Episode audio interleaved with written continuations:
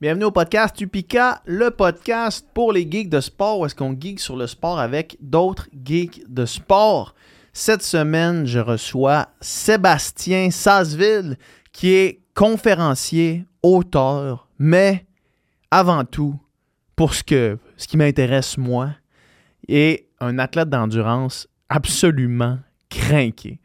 Sébastien, il fait des épreuves. Ben, premièrement, en fait, euh, beaucoup d'entre vous, peut-être euh, certains d'entre vous vont connaître Sébastien pour tout ce qu'il fait pour la cause euh, du diabète. Lui-même est diabétique type 1. Puis quand il a reçu son diagnostic, euh, dans la début vingtaine, il a fait Fuck le diagnostic. Cette maladie-là va pas me dire, ou cette condition-là va pas me dire, va pas dicter ma vie. Puis il a décidé d'entreprendre parmi les épreuves les plus dures, notamment monter l'Everest, la traversée du Canada à la course, il a fait euh, le Race Across America, qui est une course de vélo assistée en équipe euh, qui dure, je pense, 16 jours, où est-ce que tu fais du vélo pendant 20 heures à tous les jours. C'est un vrai de vrai malade. Fait qu'on discute de, euh, du concept de résilience. Pourquoi est-ce que c'est important de faire des choses difficiles? pourquoi est-ce qu'on se, se met dans des situations où est-ce que tu as envie de pleurer, de tout abandonner. Pourquoi est-ce que, à quoi ça nous sert en fait de se mettre dans cet inconfort-là? On parle de leadership, comment mener à bien une équipe, comment euh, s'entourer en fait. On parle aussi de sa relation avec les réseaux sociaux. Vous allez voir, euh, on fait un petit éditorial entre autres euh, sur un concept que j'aimerais appeler Just Do the Work. Vous allez voir euh, de quoi je parle durant la conversation. Sébastien, qui est un humain euh, exceptionnel, qui est une grande source d'inspiration. Et euh, ben, j'espère que vous allez aimer la conversation au, même point que j'ai aimé la voir. En passant, on est, je le dis au, début du podcast, mais on a tourné ça au Musette. qui est un genre de café, bar, vélo, buvette. Je pense que j'ai dit bar, mais c'est buvette. Ils ont bientôt leur permis d'alcool à suivre. C'est à Québec, sur Grande Allée. Allez là, c'est magnifique. Puis euh, moi, ça fait une couple de fois que, j'y vais et que j'adore juste m'asseoir, prendre un petit café là-bas. Donc, merci à la gang de chez Buvette pour euh, nous avoir reçus. Le podcast est présenté par Upika. Upika, c'est une compagnie de suppléments de sport d'endurance. On a deux produits. On a le Upika Endurance qui est tout ce que vous avez besoin Inter-training, donc 25 grammes de glucides, 300 mg de sodium pour la rétention d'eau, des électrolytes pour remplacer ceux que vous perdez à l'effort. On a aussi euh, là-dedans de la taurine pour la création d'énergie et de la vitamine B et C pour réduire le stress oxydatif sur les muscles. Tout le monde qui l'essaie capote. C'est vraiment un produit qui est apprécié de tous. Les saveurs sont juste assez bonnes. Euh, pas trop sucré, pas trop euh, fade. C'est vraiment le sweet spot et euh, on est vraiment content de la réception du produit. Et sinon, le Upica Recup qui est en fait pour apprendre tout de suite après vos sports d'endurance, spécifiquement une, récupération en fait spécifique aux sports d'endurance. Donc réhydratation avec des électrolytes, on a reconstruction des tissus musculaires avec des acides aminés essentiels, de la glutamine pour favoriser euh, le remplissage de vos réserves de glycogène. On a euh, de la carnitine et de la taurine pour réduire l'inflammation et les dommages musculaires. Bref, tout ce que vous avez besoin pour recommencer à tous les jours. Je vous, euh, je vous encourage à aller essayer les produits au upica.ca et utiliser le code promo UPICA Podcast en un mot pour 10% euh, de rabais sur votre première commande. Sans plus attendre, je vous laisse avec cette conversation avec Sébastien Sazou.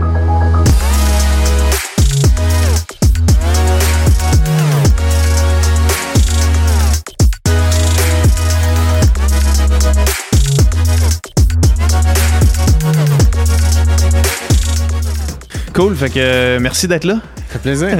on est juste un, petit, une petite mention parce que là, le monde va remarquer que c'est pas euh, le décor habituel comme s'il y avait un décor habituel, mais on, est chez Musette. Oui. En fait, sur la Grande Allée à Québec, qui est une nouvelle euh, boutique vélo, café, buvette. Éventuellement, on m'a dit que le permis d'alcool s'en oui, ce qui va être un, game changer quand même. Euh, mais qui tiennent aussi les produits Upica pour les auditeurs du podcast de, Québec qui cherchent un point de vente. Il y en a ici. Fait que, ben, merci d'avoir pensé à ça un matin. C'est toi qui m'as écrit en disant, on pourrait faire ça là. Absolument. Ouais, c'est toi, habites proche ici, dans le fond. Là. Oui, je suis devant les plaines, la rue d'en arrière. Ouais. Donc, s'il y a des, stalkers qui écoutent. Ouais, ils vont pouvoir te dire salut en passant. Mais c'est un beau spot quand même pour euh, l'entraînement à Québec, là. Ouais, ouais, c'est paradisiaque. tu sors, es devant les plaines. Euh, ouais. Donc, ouais. ouais, puis tu descends vite en bas. Puis en bas, l'été, il y, a façon d'avoir du fun. euh, à matin, j'ai passé l'avant-midi avec toi, évidemment, sans que tu le saches. Euh, je suis allé faire les équerres euh, en vélo euh, à Stoneham, puis j'ai écouté des podcasts que tu faisais en préparation à, ce à, notre conversation qu'on va avoir maintenant. Puis comme je te disais avant le podcast, moi, le, le Podcast, c'est vraiment une, entreprise égocentrique de moi vouloir m'améliorer. Puis il y avait plein de questions que j'avais que je voulais te poser pour ma performance à moi, euh, parmi les choses que tu disais sur les podcasts. Puis j'ai juste envie de commencer euh, directement dans le vif du sujet sur la question de la résilience. Je te mets un petit peu en contexte.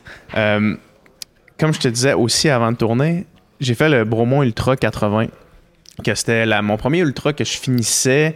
j'ai fait plusieurs DNF par le passé pour plein de raisons différentes. à chaque fois, j'avais un apprentissage, puis je revenais. Puis Là, j'ai terminé finalement le 80 km. Mais à la fin, puis jusqu'à maintenant, ça fait deux semaines de ça à peu près, je me disais, pourquoi? Pourquoi je suis en train de faire cette affaire-là qui est tellement difficile? Tellement, pourquoi je me mets dans cette chose-là? Puis ce matin, je t'entendais dire sur un podcast que c'est important de faire des choses difficiles. Explique-moi ça. Ben, je suis content qu'on commence par ça, puis par la résilience. Puis comme je te le disais, j'ai vu plein de professionnels de la santé venir sur, ton podcast. Puis moi, je suis, je suis juste un dude qui, qui courait, qui fait du vélo maintenant. J'ai pas de formation spécifique. J'ai jamais gagné de course non plus. Fait que j'ai jamais eu un message de, performance non plus. Tout a beaucoup toujours tourné autour du, du message, puis de la résilience, puis de à quoi ça sert. Pourquoi c'est important de faire des choses difficiles? ça fait. Écoute, c'est même pas un message que j'avais il y a 5 ans, il y a 10 ans, il y a 20 ans. Tu sais, c'est comme. Ça fait plusieurs années que je fais ça. Puis là, c'est comme le, la pensée du moment, puis l'apprentissage du moment, parce qu'il y a justement les 20 dernières années en arrière. Puis ce que j'ai réalisé, c'est que. Toute ma vie, j'ai choisi de faire des choses difficiles. Il y a plein de gens qui pensent que mon parcours, c'est un parcours de surmonter des obstacles. Mon parcours, ça a toujours été choisir. Ça, j'adore cette nuance-là. Aussi, tu l'avais mentionné dans, un autre podcast que j'écoutais. Ça, il y a l'importance des mots dans ça. Oui. Tout à fait. Fait pourquoi c'est important de faire des choses difficiles? Puis, puis c'est pas juste de faire des choses difficiles, c'est d'arrêter de penser succès ou échec. Moi, c'est vraiment parce que j'ai jamais gagné de course. Fait que, tu sais, pour moi, c'est pas tant l'expérience, mais où est-ce que ça va mener? Donc, moi, j'ai eu des échecs dans ma vie qui ont mené à, des super succès après. Puis quand tu as l'échec, là, comme c'est pas vrai que c'est le fun là, on pense souvent d'apprendre de, l'échec puis de, toute la comme pendant c'est pas le fun ouais. that's it. Mais fait que des fois c'est pas tant le outcome mais à quoi ça mène. Puis toutes les choses difficiles que j'ai faites euh, pour moi ça a amené à la croyance que je pense la croyance que, j'ai au niveau de ce qui est possible, ça a vraiment grossi. Tu sais, un apprentissage hyper récent. Euh, tu sais, avant la Race Across America, ouais. la plus longue ride que j'avais faite, c'était 400, l'entraînement. Puis le Race Across America, 550 des journées. Puis là, récemment, le défi Bonneville. Fait que ce que je voulais tester, tu sais, j'ai fait le 800 km, on était deux. Euh, salutations à Félix, d'ailleurs, que l'autre qui terminé, super athlète. Euh, ce que je voulais tester, c'est est-ce que ça va tenir 800 d'un coup? Puis ça a tenu, puis ça a pris 34 heures. Donc. 34 heures. 34 heures sans interruption. sur le vélo, 800 kilos, 9000 mètres de dénivelé, c'est ça le gros défi. Ouais. Fait que là, je suis. C'était où, juste? dans le coin de Tremblant. OK. Donc, mon point, c'est que là, je suis convaincu que 800, ça se peut. Puis je suis convaincu que 1000 km d'un coup, ça se peut. Mm-hmm. Pourquoi c'est important de faire des choses difficiles?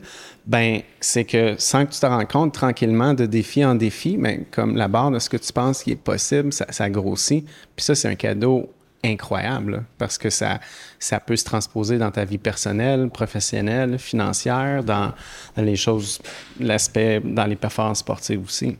Ouais. en fait, en faisant ça, c'est que tu repousses ta propre perception de ce qui est possible, carrément. Ouais. Puis, c'est quoi le danger de ne jamais faire quelque chose de difficile pour repousser cette limite-là? Ben, si tu fais jamais quelque chose de, difficile, tu vas jamais réussir quelque chose de difficile. Puis tu vas pas te rendre compte que tu es capable de faire des choses qui sont, qui sont, qui sont, qui sont, qui sont difficiles. Tu sais, on est capable de faire vraiment plus de choses qu'on pense, mais c'est à condition d'essayer, à condition d'y aller, puis ça va peut-être pas marcher le premier coup, là, mais ça se peut. Puis est où la limite? Est-ce qu'il y en a une? Parce que l'idée, c'est de repousser constamment à la limite, mais on s'entend qu'à un certain moment, euh, j'avais cette réflexion-là justement par rapport à l'Ultra Trail en me disant, OK, là, est-ce que cette poursuite constante-là de la chose la plus difficile, tu sais, ça a passé d'un demi-marathon à un marathon, à un 50 kg, à un 80 kg, puis là, la suite logique, c'est évidemment le 100 miles, le 100 k, le 100 miles. Puis pendant que j'étais dans cette préparation-là, pendant que je passais beaucoup, beaucoup de temps en forêt, sur mes articulations, sur mes chevilles, je me disais, est-ce que je suis en train de m'hypothéquer euh, la santé physique sur le long terme, tu sais? Fait que pour des gens qui veulent faire ça, repousser constamment les, limites, euh, est-ce qu'il y a finalement une limite à ça? Bien, c'est sûr que le, corps a certaines limites, puis tout le monde a des, potentiels à, développer qui sont différents, puis la limite de un ne sera pas la limite de l'autre, ça, faut en être conscient. Pour moi, le concern, c'est pas tant la limite, puis l'âge va s'occuper de l'érosion, là, puis la mhm. limite, de toute façon. Je vais la trouver. Là. Euh, pour moi, c'est vraiment pas la limite que je pense, c'est dans quoi ce désir de dépassement-là est ancré. Et ça, ça doit être hmm. sans ego, ça doit être pour moi, ça doit être pour apprendre, ça doit être pour la joie d'apprendre puis de me développer. Puis ça, tu as ça même quand ça marche pas. Donc, s'il y, y, a une certaine de pureté dans l'intention, ça, c'est en dedans. Tu peux, tu peux en parler avec des, beaux mots puis dire ah, Moi, je veux apprendre. Si ça ne résonne pas en dedans de toi, il y a juste à toi que tu peux pas Beaucoup de chance que tu apprennes si ça te tente pas. Oui, ouais. fait que ça. Tu le, le, si tu es ancré dans un désir de performance, puis, puis que c'est alimenté par l'ego, puis que tu veux que les gens te voient, puis tu tout le temps, euh, tu veux-tu juste poster des belles photos de ce que tu fais, ou tu serais-tu à l'aise de faire ton, ton meilleur ultra à vie? Puis ne jamais en parler. Pas le mettre sur Strava, pas de maudite photo, puis comme, serais-tu bien s'il y avait personne au fil d'arrivée, tu sais? Fait que ça, c'est des, des, des, des, bons indices, tu sais, qui aident à savoir si on le fait pour les bonnes raisons. Ouais. Quand j'ai traversé la ligne d'arrivée du, du, 80 km, je me suis mis à pleurer comme un, enfant d'école, sais, comme un, comme un bébé. Là. Puis étant donné que le monde me connaisse un peu, les gens qui écoutent le podcast, ils, me, ils, m'interpellent dans des événements comme ça. Euh, j'ai traversé la ligne d'arrivée, puis là, j'ai traversé une tente parce qu'il y avait beaucoup, beaucoup de monde. Puis là, le monde venait me dire Hey, félicitations, PH, good job. Puis là, moi, je j'étais pas capable de répondre parce que si je répondais, je me mettais à pleurer en sanglots. Fait que j'étais allé pleurer 15 minutes dans le char euh, avec euh, mon ma, genre de doudou par-dessus la tête. Puis je t'entendais euh, parler pendant Race Across America que cette, ce moment-là de comme je sais pas comment, trop plein d'émotions. Tu le vis pendant des jours et des jours. Ouais. Peux-tu me parler un petit peu de comment on fait, parce qu'on parle de faire des choses difficiles, mais de comment on fait pour passer à travers ça? C'est, ça ressemble ben, à quoi, ce moment-là? C'est l'équipe, puis c'est l'amour des gens qui t'entourent, puis c'est cette vulnérabilité extrême-là, c'est quelque chose que je souhaite à tout le monde. Il n'y a rien de plus enveloppant puis qui va te bercer autant, puis te faire autant de bien que d'aller dans cet état de vulnérabilité puis de fragilité extrême-là. C'est ton équipe qui t'habille, c'est ton équipe qui te nourrit, tu sais, je t'en parle, puis ça m'émeut. Ouais. Tu as juste des, des coureurs d'ultra qui savent de quoi tu parles en ce moment. Tu sais, l'explosion d'émotions en traversant le fil d'arrivée, les pleurs incontrôlables. La Race Across America, c'est la course la plus difficile au monde. Tu te sens comme ça pendant 12 jours. Ouais. Fait que c'est parce que là, c'est pas glam, c'est pas les photos Instagram, c'est pas Strava, comme tu disais, c'est toi, tout seul avec toi, à, ton plus raw, si on veut. Là. Ouais. Ouais, ouais, c'est un monstre, cette course-là. T'as pas. Écoute, moi, je suis tombé en amour avec, j'aimerais essayer de retourner, puis t'as pas de, de véhicule de self-exploration plus puissant que cette course-là. Euh, comment tu le traverses? c'est sûr que tu brailles pas 12 heures, 12 jours en ligne, là. Mais les highs sont vraiment high, les lows sont, sont, sont difficiles, puis tu, tu, le traverses en équipe. L'équipe aussi a des, a des, des moments de difficulté, tout, tout, le monde en a. Fait que c'est le travail que tu as fait en amont, comment tu Nous, on est passé d'inconnu à équipe, à famille. avant la course. Puis ça, c'était vraiment important pour Gabriel et moi, le chef d'équipe. On voulait bâtir une, une équipe, une famille, un, groupe qui se tient. Puis on a besoin de cette colle-là avant qu'on parte pour être capable d'aller à la guerre. Là. Ouais. Ouais. Puis j'étais là justement avec, avec un de mes amis, avec Jay que tu connais, Jay Ouais. que tu connais, mais tu allé à son podcast euh, d'ailleurs. Euh, puis tu sais, quand lui est arrivé, il est arrivé un petit peu après moi, puis on, on s'est pris en bras, puis c'était juste deux adultes qui pleurent Ah ouais. dans les Ah bras l'un de l'autre. Fait que de, de savoir que tu es allé à la guerre avec quelqu'un, j'imagine que. Que c'est. Il y a, il y a cet aspect-là euh, dans, dans ce que tu me parles d'une équipe puis de, de tout ça. Mais ce qui est intéressant, je pense, quand je t'entends parler de, de ton expérience de Race Across America, c'est que tu as pris. Ben, c'est que vous avez pris un sport individuel pour faire un sport d'équipe de ça? Totalement. Puis je sais pas si c'est à cause que je suis pas bon, parce que je savais que je savais pas si j'étais de niveau Race Across America. Ouais. Fait que ce que j'ai toujours dit, moi, ma, ma- mon, mon moteur, c'est mon équipe. Tu sais, quand on disait euh, nos moments de performance, puis on s'est donné comme objectif Seb to bed, puis Seb to bike en 15 minutes. Tu sais, ma vitesse, c'était l'équipe. Du moment que, que tu sors de ton bike, tu vas te coucher, puis l'inverse quand tu sors. Exact. Parce que Ouais. c'est des cycles de ça. 20, 21, 22 heures. C'est pas des grosses journées de 15 heures puis tu vas te coucher. Puis c'est 20, 21, 22, des fois plus, heures consécutives sur, sur le vélo. Fait que chaque minute d'arrêt est, est- est chronométrée. Fait que, Ouais. euh, ouais, besoin de l'équipe. Ouais, puis la, la préparation, moi, une affaire comme ça, tu sais, là, juste me préparer pour un marathon, c'est comme, OK, là, il faut que tu ailles, tu sais, il y a quand même la logistique à te préparer pour la nutrition puis toutes Ouais. ces affaires-là. Euh, toi, il y a un autre aspect qui est le diabète qui rend ça encore plus grand. Euh, il y a plusieurs questions avec lesquelles je m'en vais. Je vais essayer de rapetisser ça en une, là, euh, parce que j'ai encore toutes tes conversations fraîches dans ma mémoire. Dans ces sports-là, la nutrition est un aspect capital, Ouais. même pour quelqu'un qui fait pas de diabète. Ouais. Le diabète met une bonne, euh, une, une bonne euh, wrench dans les gears, là, si on veut. Euh, comment tu planifies ça, une course comme ça, niveau nutrition, pour tu t'enlignes pour 12 jours? Ben, la première chose que je fais, c'est que je prends pas compte du diabète. Parce que comme tu l'as dit, sais, avec ou sans diabète, la nutrition, c'est le nerf de la guerre. Ouais. Donc, tu sais, je veux dire, la course, ça dure 12 jours, puis tes, tes glycogènes sont vides en 90 minutes. Là. Ouais. Fait, fait il faut que tu bâtisses une stratégie de nutrition en premier. Euh, Le petit spaghette la veille, ça fonctionnera pas, ben, ça sera pas Ça suffisant. le là. prend, mais ça va prendre d'autres choses. Tu sais, pendant la Race Across America, j'étais à 50, 75, 100 grammes de glucides à l'heure. Ouais. On ajoute de l'huile dans mes gourdes, tu sais, tout le kit. Ah ouais, hein? Deux, le MCT oil, qu'on. euh, fait que j'étais à 2, 2,5 kg de glucose par jour pendant 12 jours. Euh, euh, des fois, tu n'as pas le goût de manger, mais il faut que tu manges. Fait que tu as, l'élaboration de la stratégie. Euh, ça prend de la protéine tu sais, aussi, du gras, tout le kit. Ensuite de ça, du point de vue diabétique, diabète de type 1, ben là, il faut que je construise la stratégie d'injection qui va venir supporter euh, l'absorption de cette stratégie de nutrition-là. Souvent, c'est une erreur que plein de diabétiques de type 1 font. La peur de l'hypoglycémie qui guide euh, toute leur nutrition, fait qu'ils gèrent leur glycémie au lieu de gérer leur énergie. Ouais.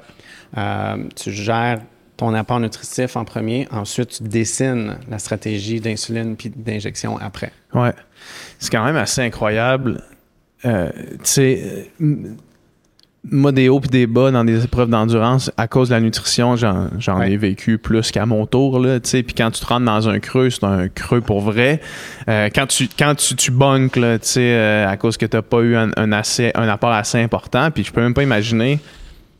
Je peux même pas imaginer la logistique, en fait, derrière euh, à- avoir, tout, avoir à gérer tout ça. là. Ah, c'est- tu sais, puis cognitivement, moi, je débarque à un moment donné, ben, rapidement, tu sais, après Ouais. 3-4 jours. Fait que là, c'est l'équipe qui prend, ça. la, la- qui prend en charge la gestion du diabète, puis en plus de la, de la nutrition.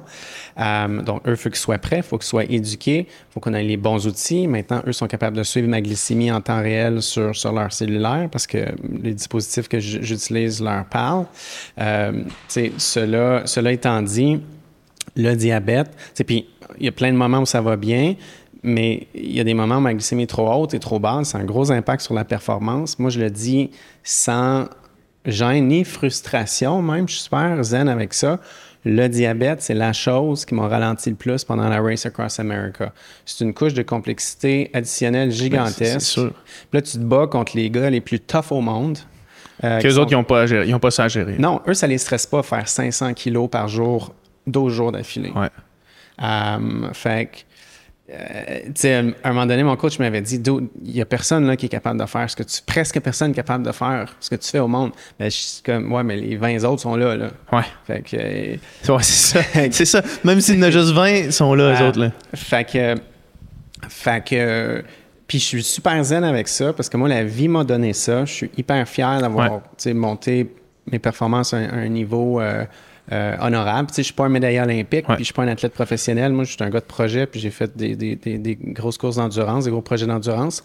Mais euh, euh, puis- ça me ralentit, mais ça me permet d'aider, d'avoir un message. avoir de Ben oui, exact, c'est faire ça. du bien du monde. C'est ça, parce que moi, je peux imaginer, mettons, quelqu'un qui, qui, qui a le diagnostic de diabète de type 1, qui, qui, qui pense euh, que ça ne sera jamais pour lui, là, des épreuves d'endurance, des ultras, des affaires comme ça, puis qui voit, te voit toi, puis qui fait, Hey, genre, OK, non, là, si ça, ça se peut, ben, mon objectif à moi se peut aussi, là, totalement. Et j'ai fait un, un post, euh, ça, fait ça une dizaine de jours. Tu sais, je pensais pas que ça. Je pensais que ça intéresserait personne. Puis c'était genre la glycémie, la stratégie de la glycé- glycémie pendant justement le défi Bonneville, là, le 34 Ouais. heures en continu. Puis j'ai même pas posté une belle photo. là. C'est un, c'est un graphique de glycémie. Là, puis ça a été un des posts avec le plus d'engagement parce que euh, c'est les gens avec le diabète là, qui, qui réagissent, qui Ouais, lisent ouais. le post de deux pages, qui décortiquent les chiffres. Fait que- parce que moi, ça me dirait pas grand-chose Ben, si tu n'as jamais trempé dans ces ça, chiffres-là. fait que malheureusement, il y a des, de plus en plus de diabétiques de type 1. Puis il n'y a pas assez d'outils encore pour gérer la maladie dans un contexte de sport. Il y en a de, de plus en plus. euh, Est-ce que c'est juste de plus en plus répertorié ou il y en a juste de plus en plus? il y en a de plus en plus. Euh, Qu'est-ce qui explique ça? C'est une super bonne question. Euh, je suis pas sûr qu'on a une réponse pour ça. Euh, euh, et et c'est pas que c'était pas répertorié avant, c'est que tu, tu, si tu n'es pas traité, tu meurs. Ouais, c'est ça. Puis moi, j'ai été diagnostiqué à 22 ans. C'est pas que je l'avais sans le savoir, c'est que je le suis devenu à 22 ans. Ça se développe, c'est en, toi ouais. que ça se développe éventuellement. faut que tu sois porteur du gène. Ouais. Ensuite de ça, c'est une maladie auto-immune. Donc, c'est ton propre système Ouais. immunitaire qui, par la carte, détruit les cellules bêta dans le pancréas qui produisent l'insuline. Puis, entre 3 et 6 mois, tu deviens diabétique de type 1. Mhm. Fait que si- j'imagine que le fait que maintenant il y ait plusieurs outils facilitants fait que le monde euh, survive au, au- au diabète, là. Oui, oui, tu peux. Il n'y a, ben, a plus d'excuses. C'est ça. Fait que les outils, les outils que j'utilise en ce moment, euh, on pourrait comparer à il y a 100, tu sais, il y a 100 ans, c'était un, un diagnostic, tu mourais, là. Ouais. Il n'y avait rien. Euh, quand j'ai été diagnostiqué il y a 20 21 ans, ben, on pensait à les outils qu'on utilise aujourd'hui en se disant ça n'arrivera jamais, là, c'est Ouais. la science-fiction. Tu sais, je vais avoir ma glycémie en temps réel sur ma montre sans me piquer. ça se peut pas. On riait quand on, Ouais. on, on définissait ce qu'on utilise aujourd'hui en riant en se disant ça, ça, ça va être impossible. Donc, oui, les outils sont là. Tu regardes la, la qualité du contrôle, les outcomes, est-ce que les gens sont mieux contrôlés, puis ça n'a vraiment pas suivi la courbe technologique. Donc, tu as, tous les outils pour être contrôlés parfaitement, mais les gens sont encore mal contrôlés. Fait que moi, ça me pointe directement vers. C'est pas un meilleur outil que ça prend. Ben, oui, ça prend ça, mais c'est- c'est c'est de l'accepter. Ouais. C'est de vivre bien avec. C'est pas, pas le cacher, c'est d'en parler, c'est d'apprendre à. Tu sais, moi, j'ai souvent dit, quand j'ai commencé, tu sais, pendant longtemps, je voulais gagner et être meilleur que mon diabète. Fait que, tu sais, ça marchait, ma glycémie était belle, mais c'était épuisant, maudit, vivre de même. Ouais, ouais. Toujours en course, là. Ben, en ça. course contre quelque chose que, que tu vois pas, que tu, tu Ouais. fais juste vivre. Là. Fait que si tu l'acceptes, tu le prends, tu danses avec, tu lui fais une place dans ta vie, puis tu acceptes des mauvaises journées, puis comme tu fais le mieux que tu peux, ben, c'est déjà pas pire. Là. Ouais. Puis moi, je, je, je comprends, mettons, une course comme euh, Race Across America où, où tu me parles du, du défi Bonneville.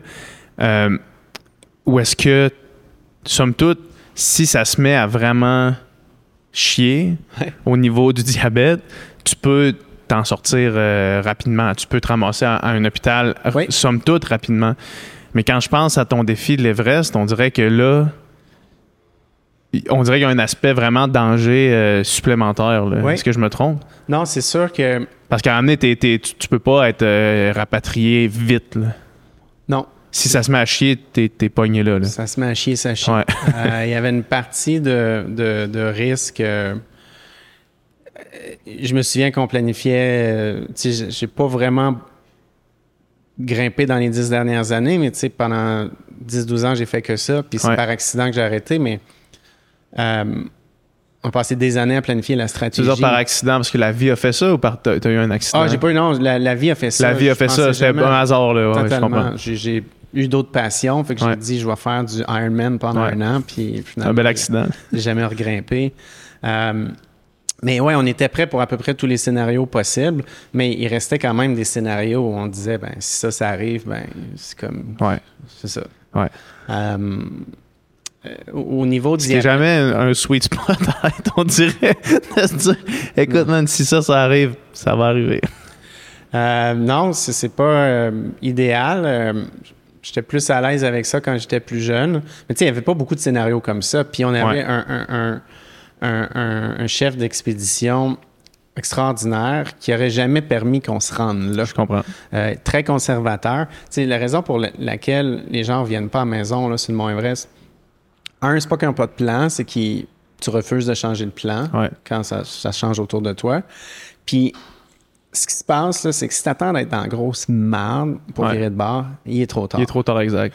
Donc, euh, mais le problème, c'est que ça attire un certain type de personnalité. Tu, sais, tu fais ça parce que c'est dur. Ensuite de ça, ça t'a pris des années de financer. C'est trois mois. Pas sûr que si tu n'atteins pas le sommet, si t'atteins pas le sommet, tu n'es pas remboursé. Là. Ouais. Ensuite de ça, ton boss va te laisser trois mois de congé l'année d'après. Fait que tout ça fait que tu as l'impression que tu as juste one shot. Et tu es allé là parce que tu veux faire quelque chose de difficile, faire full loop. Ouais. Fait que là, tu me dis qu'en ce moment, tout va bien, mais on va virer de bord juste pour être sûr. Parce qu'il y a un nuage qui arrive. là. Bon, Ouais. personne ne veut faire ça. Ouais. C'est pour ça que t'as- t'as- la majorité des accidents euh, sur cette montagne-là, il y a un aura particulier autour de cette montagne-là pour plein de bonnes et mauvaises raisons. Euh, mais la majorité des décès pourraient être évités. Ouais, c'est ça. Puis vraiment de raison de mourir sur l'Everest, dans le Non. fond. là. Ouais. Non. Puis maintenant. là. C'est Surtout quand tu, tu vois, moi j'avais vu un, un documentaire sur les deux premiers qui l'avaient monté, puis comme le code qu'ils ont, c'est Ah ouais. ridicule. là. C'est un petit jacket de cuir, là, Ah tu sais, ouais. de rien. Ils ont, pas ils ont juste monté là parce qu'ils ont eu une sacrée belle journée, puis ça a Ah comme ouais. bien été. Là. Ah ouais. Ouais. Non, en plus, la lecture de météo qu'on est capable de faire maintenant, l'équipement, les, les avancées de technologie dans les masques qui, qui livrent l'oxygène un peu plus Ouais. loin, il y a moins de pertes. Bon, tout, euh, Un faible risque quand même. Oui, oui, c'est Ouais. sûr. Ouais. Euh, parce qu'il y a tout ce que tu contrôles pas. Tu as eu plusieurs tragédies ben, dans les dernières années sur l'Everest, des, des, des, des, des, des avalanches, des questions de météo, de tremblements de terre. Ouais. Quand on pensait que le, le, le camp de base, pendant, ça faisait 50 ans qu'on pensait que le camp de base était intouchable. Ben, c'est ça. Là, il y a eu un tremblement de terre euh, qui arrive une fois dans 100 ans, puis comme tout a décroché, puis le camp de base s'est fait ramasser. Là. Ouais. Je veux qu'on revienne à, à- au- à ton 800 km de vélo. Comment tu te prépares à faire ça? Parce que moi, j'ai une théorie qui est une fois que. Puis là, je vais la prendre pour la course à pied, mettons. là. Ouais. Si tes jambes sont capables de courir 40 km en montagne, sont probablement capables de courir 80 km en montagne, sont probablement capables de courir 120 km en montagne si tu te nourris comme du monde. Ouais. Est-ce que tu penses, de un, que c'est une théorie qui fait du sens, puis de deux, si ça n'est pas une, comment tu te prépares pour des affaires qui durent 36 heures? Ben, Tu comprends-tu ce que je veux ouais, dire? Ouais, Tu sais, si tu es capable de courir 40, ça veut dire que tu es capable de courir 60, peut-être- mais peut-être pas 120. tu sais. Ouais. Euh, fait, que- fait comment tu te prépares? Parce qu'à m'amener, mettons, pour amener, il y a une limite de longue sortie que tu peux faire. Tu peux pas faire des. Pour t'entraîner pour un 800, tu peux pas faire des 600, des 600, des 600. Ça marche pas, là, tu sais. Absolument, absolument. Puis il faut que tu arrives. Fait qu'il y a une zone que tu connais pas. Absolument. À cet égard-là, tu as absolument raison parce que si tu vas rouler 600 à l'entraînement, ben, il, y a, il y a un coût de récupération. Puis là, c'est combien de semaines d'hypothèque où tu pourrais te développer en puissance. Donc, dans, dans, dans, dans le vélo, en endurance, euh, tu travailles beaucoup plus en puissance que, tu, que, que les gens suspectent. Euh, puis vraiment tard dans ton process, tu ajoutes un petit peu d'endurance euh, ou, ou- ou beaucoup. Donc, moi, je crois que c'est avec les années, ton corps s'habitue, puis si tu as une constance, si tu n'as pas de pause de deux ans, tu amènes ton corps à un certain niveau, puis après ça, un autre niveau, puis à un, autre niveau. Faut que tu prennes, en vieillissant, il faut que tu prennes soin de la musculature. Euh, tout, ce qui est ta, ta stable, puis ton corps, tu ne te sors jamais de ça. Après ça, tu as une préparation logistique. Tu peux être vraiment en shape, mais si ton équipe n'a aucune idée quoi faire, ben, ça ira pas loin. Ton équipe, elle, peut être un moteur incroyable, mais elle peut te faire mal, ça ne sait pas quoi faire. Euh, ensuite de ça juste avant de rentrer dans la logistique, vraiment, puis n'aie pas peur de de tomber geek dans les chiffres. le podcast Supica, c'est un podcast pour les geeks de sport. C'est ma, ma, phrase euh, clé. Euh, ça ressemble à quoi tes semaines d'entraînement pour ça? Mettons les mois qui, qui mènent à ça.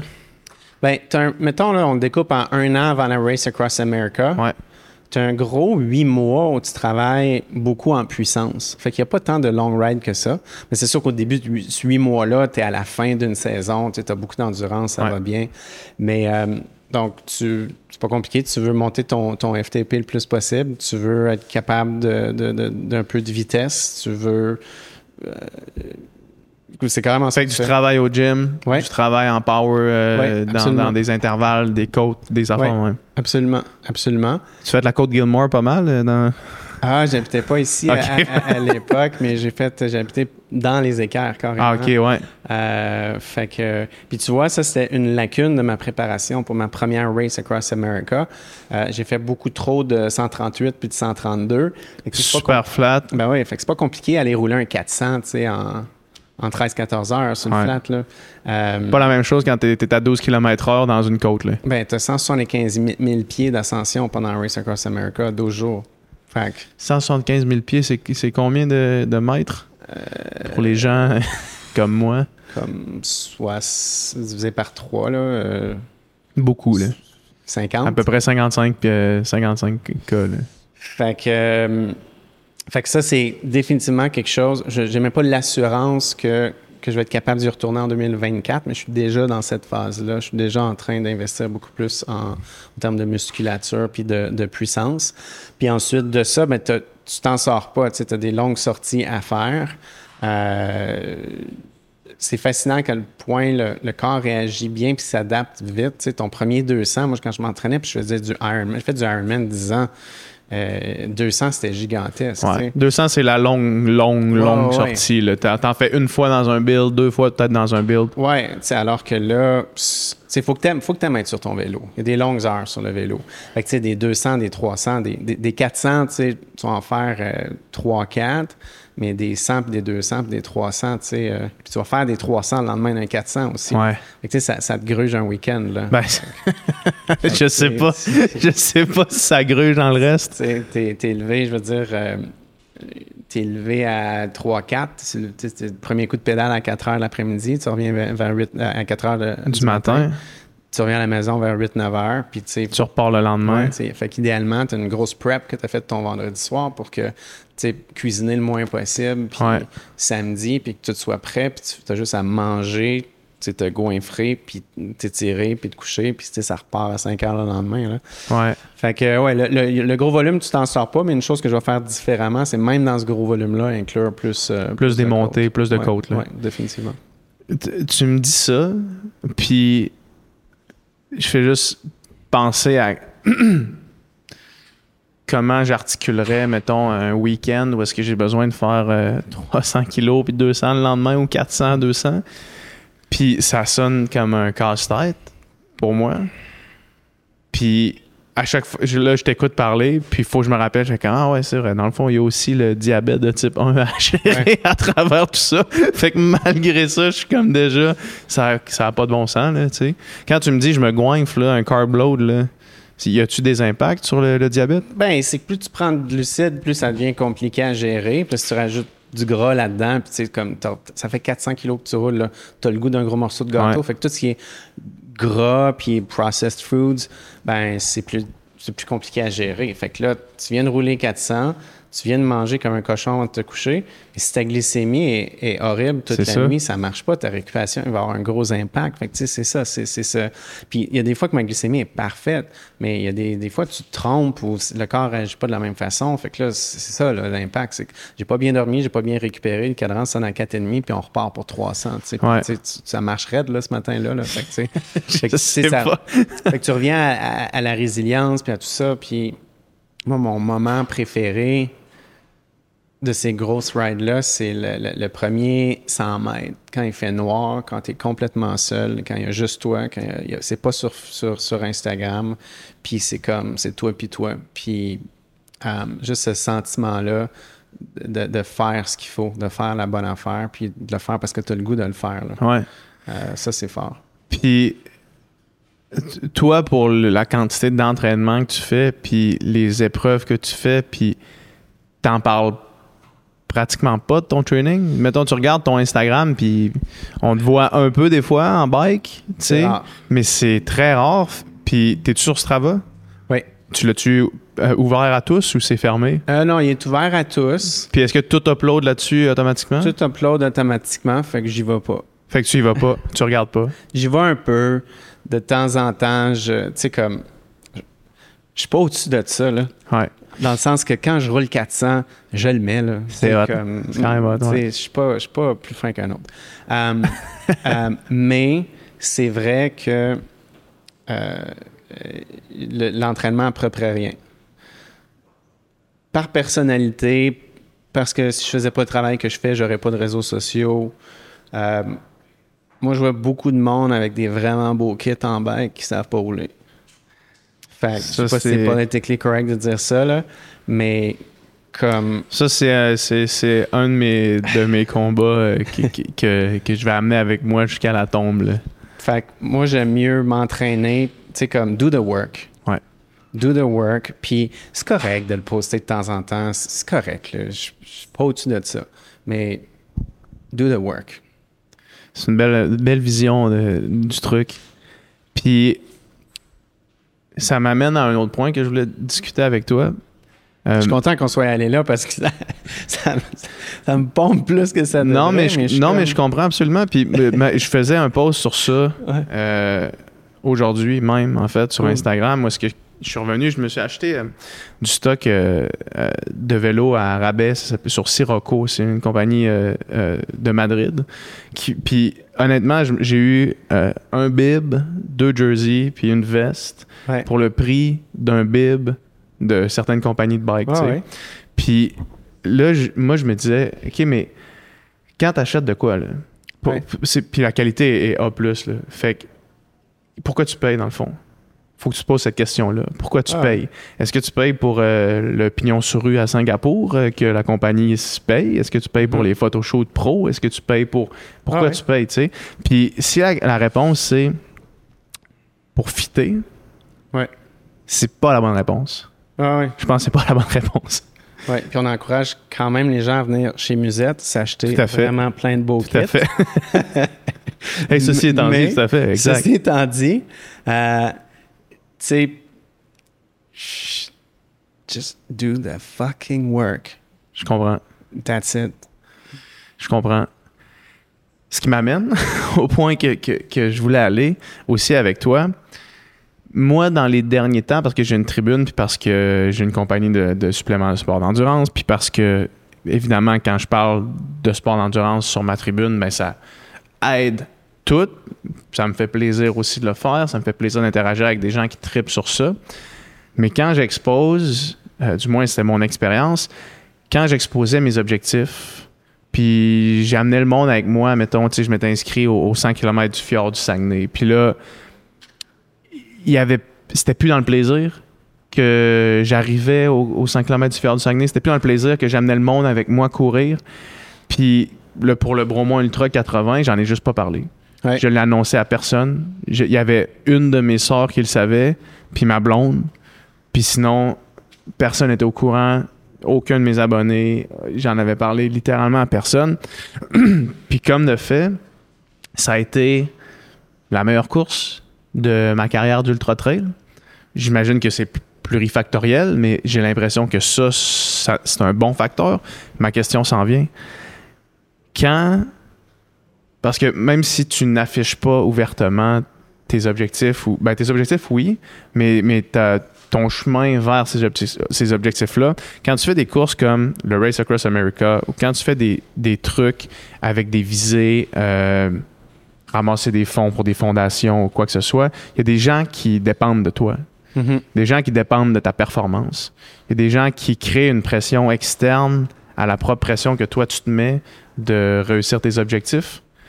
Comment est-ce que tu vois ça? Puis comment est-ce que tu réussis à concilier euh, ta recherche de l'objectif pour juste toi-même envers toi-même, puis aussi le regard des autres qui attendent un résultat de ton objectif?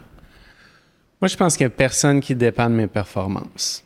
S'il y a quelqu'un qui sent qu'il dépend de mes performances, là, il devrait m'appeler, puis euh, il va falloir qu'on jase. Vous allez avoir une discussion. Parce que euh, je comprends pas.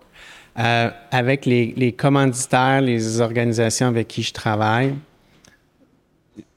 tout a toujours été organisé autour du message, puis du why, puis à quoi ça sert. Euh, fait que ça se peut qu'on mette la barre hyper haute pour une prochaine Race Across America. C'est clairement ça l'objectif. Ça se peut que je me blesse la semaine d'avant. Ça se peut que. C'est pas parce que j'ai fini la RAM que je vais la refinir. Tout, peut arriver. Il n'y a rien de garanti. C'est un monstre, cette affaire-là. Tu peux sauter après cinq jours, peut se passer n'importe quoi. Um, fait que je, je, moi, je suis vraiment en amour avec le chemin pour se rendre. Puis tu survis pas à ces affaires-là si t'aimes pas ça. Si t'es pas en amour avec le stock. Fait que tu sais, ce que tu as décrit, ton meilleur ultra, là, sais, il faut que tu t'amuses. Il faut. Moi, la, team, les gens avec qui on a fait la, Race Across America, c'est devenu une famille. C'est. J'ai. T'es lié par ces aventures-là à vie. On a des choses pas racontables, des souvenirs que juste nous comprend. C'est ça qui me rend heureux. C'est ça que je veux refaire. C'est ça que je veux rebâtir. Tu sais, fait fait que si j'atteins pas l'objectif, si ma glycémie est tout croche pendant deux semaines pour X raisons, ben comme on va en parler, puis on va dire ce qui s'est passé, puis puis, euh, puis puis ça va être ça. Tu sais, je, je oh, sens pas que tu dois rien à personne. Non, tu sais, la, la, je veux dire, j'ai besoin d'appui pour ces choses-là. Fait que tu as des, des, partenaires, puis tu as, une, entente de collaboration mais c'est pas appuyé sur une performance là, mais les partenaires dans le diabète, on veut juste inspirer des kids puis leur qui catch qui peuvent faire ce qu'ils veulent. Ouais. Fait tu sais, juste d'être sur le fil de départ, ben peu importe ce qui se passe, tu un parent qui peut dire à son kid, garde, lui est comme toi, puis tu tu peux faire tout ce que tu veux. Ouais. On n'a pas encore commencé là. Fait Ouais. Je comprends. Fait que tu sens jamais que si t'es au bout. Ben, parce que le chemin est tellement important, le outcome, au final, il l'est pas tant que ça.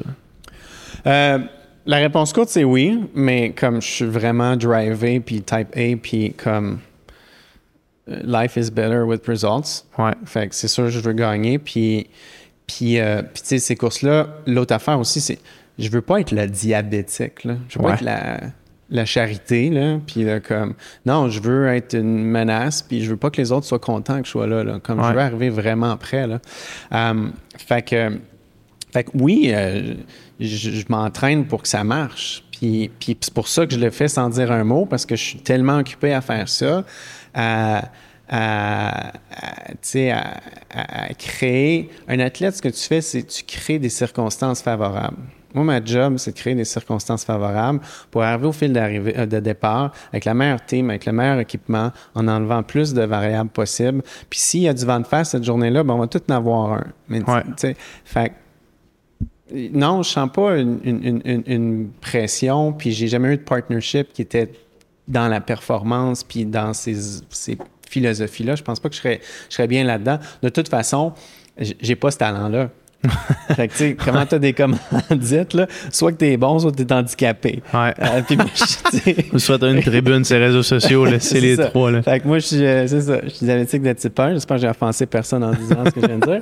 Mais, euh, tu sais, it is what it is, là. Ouais. Fait que moi, mon, mon, mon- ce que je vends, c'est de l'impact. C'est pas une médaille d'or. Puis là, qu'on peut- on associe euh, la montre qu'eux fabriquent à l'excellence parce que, tu sais, c'est pas Ouais. ça, là, moi, ce que je fais.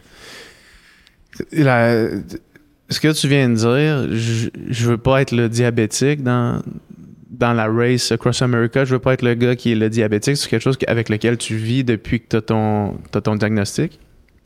Euh, non, parce que au début, tu sais, parce que mais j'ai, moi, j'étais pas bon dans les sports quand j'étais jeune. Longtemps, j'ai cru que j'étais pas bon dans les sports. J'ai jamais, tu sais, j'ai jamais été vraiment bon. Euh, euh, fait que ça, ça fait pas longtemps que j'ai accepté que j'avais du talent dans les sports, puis j'étais capable de faire des choses euh, euh, uniques. Euh, donc, donc, puis c'est seulement en, en endurance, là. j'ai jamais eu de vitesse, mais en endurance, ça va. Fait que pendant longtemps, j'ai été diabétique. Pendant longtemps, c'était bien correct. Pendant longtemps, je parlais juste à des audiences diabétiques. Puis l'important, c'était la cause, la mission, la, la fondation. Tu sais, fait que ça, ça, a évolué. Mhm. Ça a évolué. Pour finir sur le volet entraînement puis préparation, euh, tu mentionnais que le défi Bonneville, c'est 36 heures que tu as dit? 34, 33 heures, 54 minutes. Autour de 35 heures. 34? Euh, euh, comment tu prépares à pas dormir? Euh, Tu peux-tu te préparer à ça ou c'est juste que tu le vis tu quand peux tu pas arrives? te préparer à ça. Tu peux euh, avoir goûté à, c'est quoi le manque de sommeil pour parce que alors tu sais quel genre de Pour pas, sensations pas te s'en faire viennent. surprendre, là, ouais. Ouais. Euh, tu te prépares en dormant. Euh, ceux qui me connaissent savent, le sommeil, c'est ma religion. Tu sais, je te disais, j'étais intimidé de venir ici. Tu eu plein d'invités qui étaient des professionnels de la santé. Moi, c'est vraiment simple, mais c'est faire la base bien. Mange bien, dors, dors, Ouais. dors. Ouais. on peut pas dormir assez. Puis j'ai des enjeux de sommeil. C'est vraiment un défi pour moi, le sommeil. Puis euh, do the work, là. Fait que C'est la pyramide là, de la- de la- des besoins, de la récupération. Si t'as pas de sommeil, puis tu sais, moi j'ai un produit de récup, puis c'est comme ça que je le brand. Là. Si t'as pas de sommeil, puis tu manges mal, achète pas ça. good. Ça sert à rien. good. Ben oui, c'est Ça, ça. sert absolument à rien. Genre, ça, c'est pour aller chercher des virgules. Si t'es pas, si t'as pas les points déjà, oublie les virgules. là, Ben oui, c'est ça. Fait que euh, comment je me prépare, ça a été de, de faire une- du sommeil là, une ultra priorité. Là. Tu peux pas savoir comment que je suis plate. plus, euh, genre, la, la, la semaine avant ou, tu sais, vraiment? Euh, là, tout le temps. tout le temps. Tout le temps. C'est sûr, les deux mois avant sont, sont cruciaux. Si tu veux vraiment. Tu sais, Bonneville, j'ai même pas réussi à dormir comme je voulais. J'ai mal au dos, ça me réveille. Tu sais, là, je suis comme dans une grosse phase de, de, de rebuild. Euh, pour la Race Across America, c'est sûr que tu veux un 6 à 12 mois de sommeil assez impeccable. Fait que comment tu obtiens ça? ça c'est pas juste ton entraînement, puis pas de café, puis pas de sel. Moi, je pense que ça prend une sérénité dans ta vie, ça prend une Ouais. paix intérieure. faut que tu sois bien dans tes relations, dans ta relation, Ouais. dans ton travail, le stress. Fait que euh, si t'as pas ça, c'est pas vrai là, que par magie, tu vas t'endormir. C'est pas vrai qu'à cause que tu achètes un matelas qui garde la température à- parfaite, tu vas t'endormir si tu as des enjeux financiers. Là. Non, fait que cette sérénité-là, euh, dans ma vie, puis on pourrait faire des heures là-dessus, Ouais. c'est une grosse partie de, de, de l'approche à, à ces, grosses, à ces gros défis-là. Ça, on n'en parle jamais que si t'es pas heureux dans ta relation, ça va avoir un impact sur ton sport, mais moi, je suis convaincu que oui. Ben oui, ça c'est sûr et certain. J'ai reçu un gars, il s'appelle euh, Benoît Boulanger. Ça, là, j'ai fait des shout-outs à tous les podcasts parce que c'était vraiment une mine d'or son, le podcast euh, Ouais. avec lui. Puis lui, il dit un, un athlète heureux, c'est un athlète Ouais. qui performe, là, carrément. Là. C'est sûr. Comment, euh, ça, comme tu dis, on peut faire des heures là-dessus, mais comment tu essaies d'aller chercher une sérénité? Parce que tu es un gars qui, évidemment, t'entraîne beaucoup, comme on parle depuis tantôt, mais tu es aussi une entreprise euh, en ton nom ou est-ce que tu fais des conférences euh, corpo, tu vas faire du team building, tu, tu, fais des talks euh, dans, des, dans des conférences, des trucs comme ça. Tu es un gars qui doit être super occupé au niveau professionnel comment on trouve la balance pour faire un genre de check là, là quand j'arrive chez nous, il faut que ce soit fini, il faut que je puisse dormir la tête claire sans penser à tous les projets, Ouais. sans penser à tout ce qui s'en vient. la première chose que je réponds, c'est que il faut pas que les gens pensent que je l'ai, cette balance-là. T'es pas, t'es pas Bouddha encore. Là. Je pense qu'on travaille tous vers ça. Fait, fait puis il y a des journées que je l'ai, puis il y a des journées que je l'ai pas. Puis j'espère qu'il y a plus de journées où je l'ai. C'est sûr que moi, je suis très sensible à ces choses-là, centré là-dessus. J'y dépense du temps et de l'énergie des sous. C'est une priorité pour moi. Donc, c'est sûr que mon niveau d'équilibre puis de bonheur, mais ben, pas de bonheur, mais de, de, cette sérénité-là, vu que j'y porte attention, puis je la mesure, puis je fais un check plusieurs fois par jour, ben, c'est sûr que j'ose croire que ça va être un petit peu plus élevé que la moyenne des ours. Euh, mais comment tu Moi, je pense que c'est juste de l'honnêteté envers toi-même. Genre, j'ai dit tantôt, il y a une personne à qui tu peux pas mentir, c'est toi. Ouais. Fait en dedans, là. Mais c'est dur de bien sonder quand même. Parce que c'est facile de taire l'intuition puis la puis nos, nos, nos ressentis. C'est facile de ne pas les écouter, en fait. Là. Ben, c'est ça, parce que je pense qu'on n'aime pas les réponses, des fois. Tu sais, t'es comme, dans le fond de toi, là, tu sais que t'es pas bien dans cette relation-là, ouais. mais tu veux pas l'entendre. Même si ça vient de toi. Ouais, c'est ça. Tu veux pas l'entendre des autres, mais même toi, tu le sais. Puis t'es celui qui le sait le plus. Là. Mais tu le sens, tu le vois, là, c'est caché, euh, tu sais, comme tu le sais que c'est là. Ouais. Puis t'es pas capable de l'entendre. Alors, c'est peut-être plus là euh, l'entraînement, tu sais, si ça résonne pas, comme vas-y pas.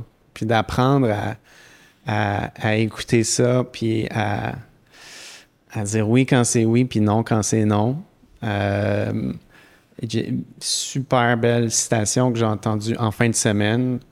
Euh, je me souviens plus c'était qui, là, mais c'est, puis j'aimerais. C'était une, actrice américaine, une chanteuse américaine qui, qui décède, je sais plus, mais qui disait non, c'est une phrase complète. Ouais, il n'y a pas besoin d'avoir des compléments, là. Pas besoin de justification. Non, c'est comme non. Ouais. Je peux pas. Je veux pas. Je, c'est pas pour moi. C'est pas là. Euh, fait que ça. Eliud Kipchoge, il appelle ça la vitamine N. OK. La vitamine N, c'est non. De pouvoir dire non. Ouais. Juste dire non à quelque chose. Puis lui, des demandes doit en avoir beaucoup, là, tu sais. J'ai fait un scan de plein d'objectifs que j'ai, puis de, de c'est quoi les barrières que je percevais entre moi puis ça. Quatre fois sur cinq, la réponse, c'est devenir meilleur à dire non. Hmm. Euh, c'est super difficile parce que tu veux aider, tu veux avoir de l'impact, puis là, tu as des. Tu sais, puis je veux dire, c'est. Pas Amazon qui veut que tu les aides, c'est comme l'école du coin. Non, non, exact, exact, c'est ça, c'est ça. Viens, viens faire une conférence, euh, c'est pas à des CEO qui, qui mangent du caviar, c'est genre, viens donner un coup de main à une organisation pour les diabétiques euh, du Bas-Saint-Laurent, puis là, tu fais, ah man, je sais qu'ils n'ont pas une scène, je sais que ça voudrait dire beaucoup pour eux autres, puis tu te sens mal de dire non, là, tu sais, c'est sûr. Ouais, fait que euh, ça, c'est. mais ça, ça se pratique, puis je pense d'apprendre à le dire avec élégance. Puis aussi, ça fait deux, trois personnes. Euh, je pense que les gens deviennent meilleurs. Là. Ça fait deux, deux personnes en deux semaines qui me disent non, puis me disent la même affaire après, par respect pour mes objectifs. Hmm. Je suis comme, man, c'est malade. C'est ça la réponse, dans le fond. Ben, Peut-être que non, c'est pas une phrase complète hein, dans ce cas-là. Ouais, mais c'est ça. Mais c'est comme, parfait, tu m'inspires, je vais faire pareil. Ouais. Euh, c'est vrai. Fait que, euh, ouais, je sais plus à quoi qu'on répond. Ben non, non, mais c'est le non, là, dans le fond. Apprendre à dire non, c'est probablement le début de cette espèce de sérénité-là, puis de, pouvoir euh, euh, respecter tes objectifs, en fait. Oui, puis, tu sais, non de bonheur aussi, là. Tu sais, des fois, on embarque des affaires, dans des affaires, que ce soit personnel, financier, professionnel, amoureux. Asti, tu le sais dès le début que ça ne résonne pas? Puis je sais pas pourquoi on fait tout ça, mais on y va pareil. là, quand t'es dans le moulinet, c'est dur de back down. C'est dur de dire non une fois que t'es dedans. C'est plus compliqué. Euh, tu sors pas de là sans graphing. Euh, ça, Comme plus tu dis non tôt, mieux c'est pour tout le monde. Ouais. Euh, ouais. C'est sûr, ça. C'est sûr. Puis, je t'entendais dans. Juste pour, pour finir sur le non, je t'entendais dans un podcast qui disait que des fois, il y a des gens qui t'écrivaient pour avoir des plans de nutrition pour les gens diabétiques, puis qu'au début, tu répondais un six pages complet euh, aux personnes pour prendre le temps parce que c'est une cause qui t'est chère, c'est un, impact que tu sais que tu peux avoir. Puis qu'au final, tu n'avais soit pas de retour ou que là, tu te réalisais que tu fais Chris, je viens de passer trois heures de ma vie à répondre à quelqu'un qui au final me, me répond même pas merci, mettons. Puis ce que tu disais, c'est que tu avais commencé à leur écrire Hey, on va se prendre un appel téléphonique, puis il y avait juste une personne sur dix qui te répondait. Oui. Ce que moi, je trouve c'est fou, ça. C'est un sur dix qui. Euh, Prenez le temps d'avoir un appel que tu leur offrais. Oui, on prend tout le temps que tu veux. Euh, envoie-moi un courriel. Moi, ma vie, tu sais, comme là, je suis bombardé partout. Fait que, faut que ça passe courriel. Sans ça, je ne le vois pas, je ne le sais pas, je l'oublie. Puis, euh, je fais passablement de route avec mon travail. Fait que, si tu veux qu'on parle 20 minutes mardi après-midi, j'ai pas le temps. J'ai pas le temps, j'ai pas 5 minutes. par respect pour mes amis. Ben oui, oui. Mais si je fais Québec-Montréal, j'ai trois heures, je te donne toutes. Ouais. Euh, tu as une personne sur dix qui répond puis qui donne suite à ça. Ce qu'ils font, c'est souvent, les gens ils écrivent, puis euh, je fais du sport, euh, j'ai des problèmes, as-tu des conseils? puis ils s'attendent à une formule magique. Ouais, à que je le fasse pour eux, puis que ça soit facile. Mm-hmm. Ben, c'est pas ça. Il n'y a rien qui est ça, là. Non. C'est énormément de travail, de connaissances que tu dois acquérir, d'expérimentation qu'il faut que tu fasses. Je suis passé par là, je suis encore là-dedans. Ouais. C'est de même le diabète. Fait, euh, fait que là, je le fais plus pour les autres. Je me, je suis, je me suis quand même vidé pas mal pendant plusieurs années. Ben, j'imagine. Ouais. J'imagine ça, c'est la. C'est la. Euh, l'apogée de pas dire non, là. Ah, ça, c'est exactement ce que ça représente, là. Oui, puis souvent, euh, puis là, je le voyais, je le voyais pas à l'époque. Parce que juste le ton de voix que j'ai pris en te le décrivant, tu sais, euh, ça va pas bien, as-tu des conseils? Ouais. Euh, c'est pas quelqu'un qui, qui a une, place. Une place d'ouverture et de, de, réception, là. Fait que, tu sais, moi, je suis l'autre bord avec ma posture, je veux aider, je veux être là, je veux avoir de l'impact, je veux faire une différence. pauvre monsieur, madame, jeune. Et là, là, je, me, je donne tout. Alors que c'est, quelqu'un, il leur a passé une bulle au cerveau, il se rappelle même plus que m'a envoyé un courriel. Puis euh, j'ai déjà eu un courriel, ah, j'ai le diabète. J'ai commencé à répondre, j'ai comme, mais tu peux-tu m'en dire plus? C'est quoi que tu as. Qu'est-ce que je suis en train de faire? Comme delete. Qu'est-ce que je suis en train de faire? ouais. ouais. puis souvent, c'est ça qui demande le plus de temps. Pour avoir été exposé un petit peu au domaine public, le commentaire qui est comme pas réfléchi, qui a pris cinq secondes à écrire, c'est lui qui va te demander le plus de réflexion. Puis c'est aussi lui qui va t'habiter le plus longtemps, puis qui va te faire comme chier dans ta vie. Là. Ah ouais, alors, que, alors que ton énergie ne devrait pas aller là. Si je m'étais quand même dit, OK, c'est un courriel de merde, mais clairement, il y a quelqu'un qui a besoin d'aide. Aussi. C'est comme ça que je m'étais convaincu, un peu passer par-dessus, puis essayer de faire quelque chose de bien. Mais à un moment donné, là, je, je me rendais compte que j'étais en train de me faire siphonner mon énergie, puis, puis c'était peut-être pas à moi qu'il fallait qu'il parle. C'était dans cette posture de, frustration puis de tristesse-là, c'est peut-être pas c'est pas de l'ajustement d'insuline pendant un marathon qu'il faut que tu discutes. Là. ouais, ouais, c'est ça, exact. Je comprends. Là, tu dis que euh, l'objectif, c'est le Race America 2024. Euh, oui. Puis, c'est une course sur invitation. C'est une course euh, qu'il faut que tu te qualifies pour faire? Oui. C'est quoi le processus pour ça? Parce que j'ai terminé en 2022, tu es qualifié à vie. Parce que c'est pas beaucoup de gens qui réussissent à. Il y a un cut-off assez rigoureux. Oui. Euh, c'est 12 jours. Donc, c'est 4800 kilos, puis ta cut-off, c'est 12 jours. Donc, le plus lent que tu peux être, c'est 400 kilos mais, par jour. Ouais. Ça, c'est right on cut-off. Ouais. Euh, j'ai fait le défi Bonneville, puis c'était un, un, qualifier. Fait que, tu sais, j'ai une entrée avec ça, mais en ce moment, je suis à 50-50 dans les chances. Il est tard un peu pour le financement. Mon dos, ça va vraiment pas à mon goût. en ce moment, j'ai un dos qui va craquer après quatre jours. Ah ouais, hein? ça va passer 2-3 000 kilos, 4 jours, 5.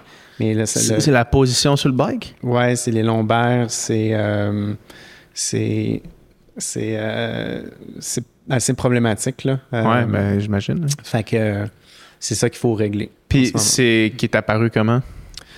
L'année après la Race Across America, je pense que j'ai mal planifié. Euh, je parlais de ça avec Charles Castonguay que tu as reçu. Le, euh, geek des geeks. Ouais, ouais, non, c'est.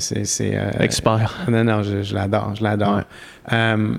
et clairement, l'erreur que j'ai faite, c'est que je voulais prendre un break, un break mental, puis j'ai pas planifié ma descente de volume, puis ma récupération, puis je me suis, je me suis juste dit, euh, ça sera juste plus long à récupérer, mais c'est pas grave. Comme là, il faut que je prenne soin de ça, j'ai besoin de moins de rigueur. Je vais Fait qu'une coupure complète. Ouais, puis là, tous les bobos ont sorti. Toute puis- lâche. Puis c'était pas juste la Race Across America, ça faisait un 7-8 ans de sport d'endurance très structuré, très discipliné. Les structures tenaient hyper bien. J'avais vraiment fait mes devoirs là, pendant 7 ans avec constance, là, pas d'arrêt de deux mois l'hiver. Ouais.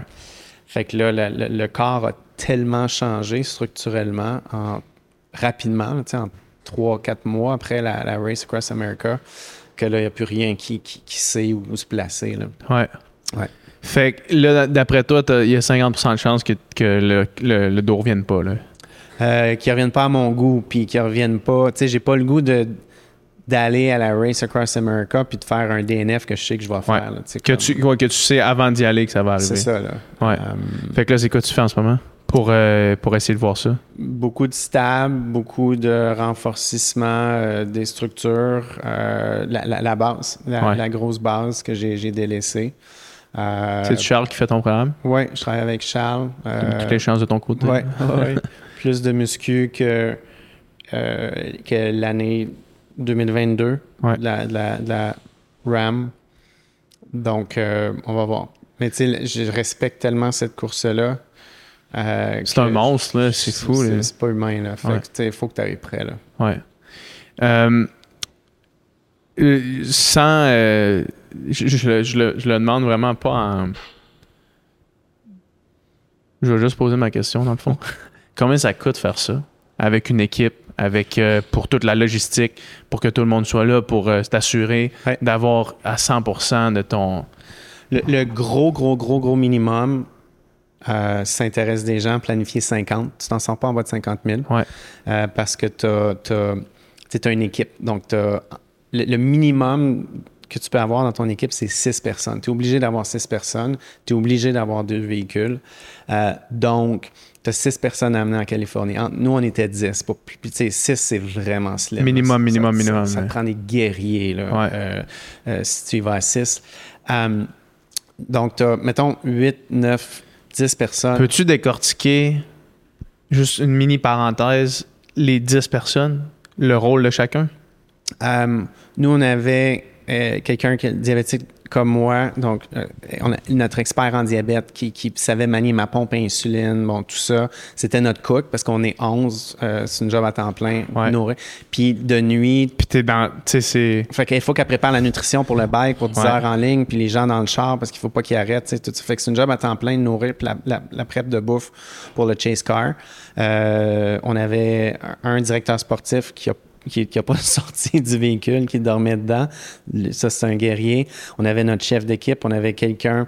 Puis tout le monde est appelé à faire plus qu'une chose. Donc, tu oui, on avait quelqu'un réseaux sociaux. Oui, on avait notre bike tech. Oui, on a. Mais tout le monde doit être des conducteurs puis des navigateurs. Parce que euh, t'as, euh, puis t'sais, on a deux véhicules plus la roulotte. Donc, de nuit, tu es en mandatory direct follow. Fait que c'est, ils sont obligés d'être derrière toi. S'ils sont pas là, il faut que tu arrêtes. Là, tu as un conducteur, tu as un navigateur, puis tu as un directeur sportif. Eux font un shift de 8 heures. Après ça, ils sont brûlés. Donc, là, tu as trois personnes qui sont off, qui s'en vont se coucher. Tu as une nouvelle équipe qui Ils vont se coucher dans un hôtel? ils- dans, un hôtel, à dans la haut, roulotte, tout le kit. Mais là, ils sont en congé, disons, 12 heures. Sur ce 12 heures-là, moi, malheureusement, j'ai pas de congé. Pendant ce 12 heures-là, j'avance de 400-500 kilos. Moi, quand, malheureusement, j'ai pas de congé. quand eux, ils se réveillent dans leur sieste de 7 heures, il faut qu'ils roulent 450 kilos pour aller au prochain point d'échange. Ouais. Tout le monde a des jobs à faire. Fait que... euh, fait que, tu sais, il y a personne qui chôme, tu puis t'as le lavage, puis ces Ouais, affaires-là, ouais. t'as, t'as la logistique, t'as, fait que, Fait que, fait que ça te s'occupait des prend véhicules. un minimum de 6 personnes. Puis, globalement, 50 000. 50, c'est ton gros minimum. 50, t'as pas quelqu'un qui prend des photos, t'as... T'as pas la crew réseaux sociaux. là. Ouais, puis t'as peut-être pas tout l'équipement de vélo que tu veux, euh, t'as pas nécessairement les véhicules, t'as, t'as peut-être, t'as probablement pas de roulotte. Euh, fait que Ouais. t'as pas- le, le- le- le surplus, c'est pas juste pour flasher sur Insta, non, mais non, mais non. c'est vraiment tes bare minimum en termes d'équip- d'équipement, de logistique, de véhicules.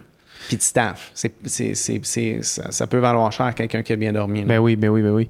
Puis, Puis c'est ça, fait que le nerf de la guerre, c'est le financement aussi avant d'aller là, parce que le monde ne Ouais. sort pas ça de leur poche. Là. Non, non, moi, j'ai certainement pas ces moyens-là. Donc, euh, il faut que tu réussisses à, à le financer, ça, c'est certain. Ouais, c'est, c'est- On dirait que c'est tellement énorme, mais en même temps, je peux comprendre pourquoi il y a l'attrait d'y retourner. Puis, si tu y retournes, c'est quoi tes majeurs apprentissages que tu ferais différemment de la première année? C'est assez simple. Euh, Puis c'est noir sur blanc. À l'entraînement, beaucoup plus de muscu, beaucoup plus de côtes. Euh, ensuite de ça, la stratégie du, du sommeil. Je dormais de jour pour éviter les chaleurs, alors que je me battais pour rester éveillé la nuit. Donc là, on va transférer le sommeil la nuit, probablement à partir de 1 heure du matin. C'est là qu'il y avait les gros défis. Donc dormir entre 1 et 3. Sauf que le soleil se lève, euh, tu- tu- les lumières rallument, puis aucun problème. Euh, puis le push initial. Donc on- nous, on a fait l'erreur d'arrêter après 24 heures. Euh, euh, il faut, si tu veux être en avant, là, puis tantôt, je vais dire une autre chose. là. Tantôt, j'ai dit, là, les, les boys là, en avant sont tough. Là. Je pense que ça fait deux années en ligne. C'est une femme qui gagne cette course-là. Ah ouais, hein? Fait que ça, c'est vraiment important que je le dise. Euh, Il y, a, c'est- il y a de plus en plus d'études Oh, ouais. qui Oh, sortent ouais. sur Oh, ouais. la plus c'est long, plus les- les- l'écart entre les sexes est diminué, même inversé. Ouais. On peut le voir en, en ultra trail là, avec Courtney DeWalter là, qui est comme euh, la- la- la- Parce que le raw power, c'est plus, c'est ça qui est important. C'est aussi simple que ça. Euh, donc, c'est l'endurance, c'est le mental, c'est la tolérance à, la douleur. C'est aussi simple que ça. Parce qu'on ne va pas vite là, à la- les, les trois derniers jours. là. Ouais. Euh, donc, c'est une bataille avec ton cerveau. Euh, donc, euh, donc le, le push initial, c'est sûr que nous, ce qu'on avait fait, on arrêtait après 24 heures. Euh, il, faisait, il faisait 45, on était dans le désert, puis l'équipe avait décidé de me faire dormir 5 heures au lieu de 2 pour éviter la chaleur, pour pas sauter. Puis c'était une erreur d'inexpérience euh, de, de- de nous tous. Premièrement, quand il fait 45, ça, ça dort pas mieux. là. Ouais. Euh, et, et tu peux pas arrêter 5 heures pendant un RAM si tu veux être en avant. Ça ne Ouais. marche juste pas. Donc, le, ce qu'il faut faire au tout début, c'est un push de 7, 8, 900, 1000 km. One euh, shot. Avant le premier. Après, avant le- c'est sûr que l'objectif, c'est 1000 km avant le premier dodo. Oh. c'est sûr. Sûr, sûr. Hey, tu pars avec ça, il te reste 10 jours après. Ouais, tu dors 2 heures et demie, puis tu repars pour un autre cycle de 6 700. La, la semaine après ça, dans le fond, là, ça ressemble à quoi? Écoute, Parce que juste moi, j'ai fait 9h40 de course à pied il y a deux semaines, puis pendant deux jours après, euh, j'ai une chance que je- ma blonde n'était pas en ville parce que j'aurais pas pu dormir avec parce que j'avais trop de ouais, Je donnais ouais. des coups de pied dans mon lit, je me réveillais comme si je- à chaque deux secondes, je, me, je, je rêvais que j'étais en train de descendre un- une côte avec des roches puis que je m'enfargeais. Ouais. Comme pendant la course. Genre pendant deux jours, ça a été ça. Mais, mais on dirait que c'était mon. Euh, mon système euh, qui- Ah. qui était tellement fatigué qui, qui choquait de même tout le temps. Fait que j'imagine que la semaine après euh, une course de même, c'est pas du, du sommeil Non, réparateur. non, là. Ça prend une bonne semaine. Là, ce que tu décris, les deux premiers jours, c'est, les, les quelques premiers c'est vraiment présent. Puis ensuite de ça, c'est que ton cycle circadien est tellement mélangé. Ça prend une bonne semaine avant de retrouver un, un bon sommeil.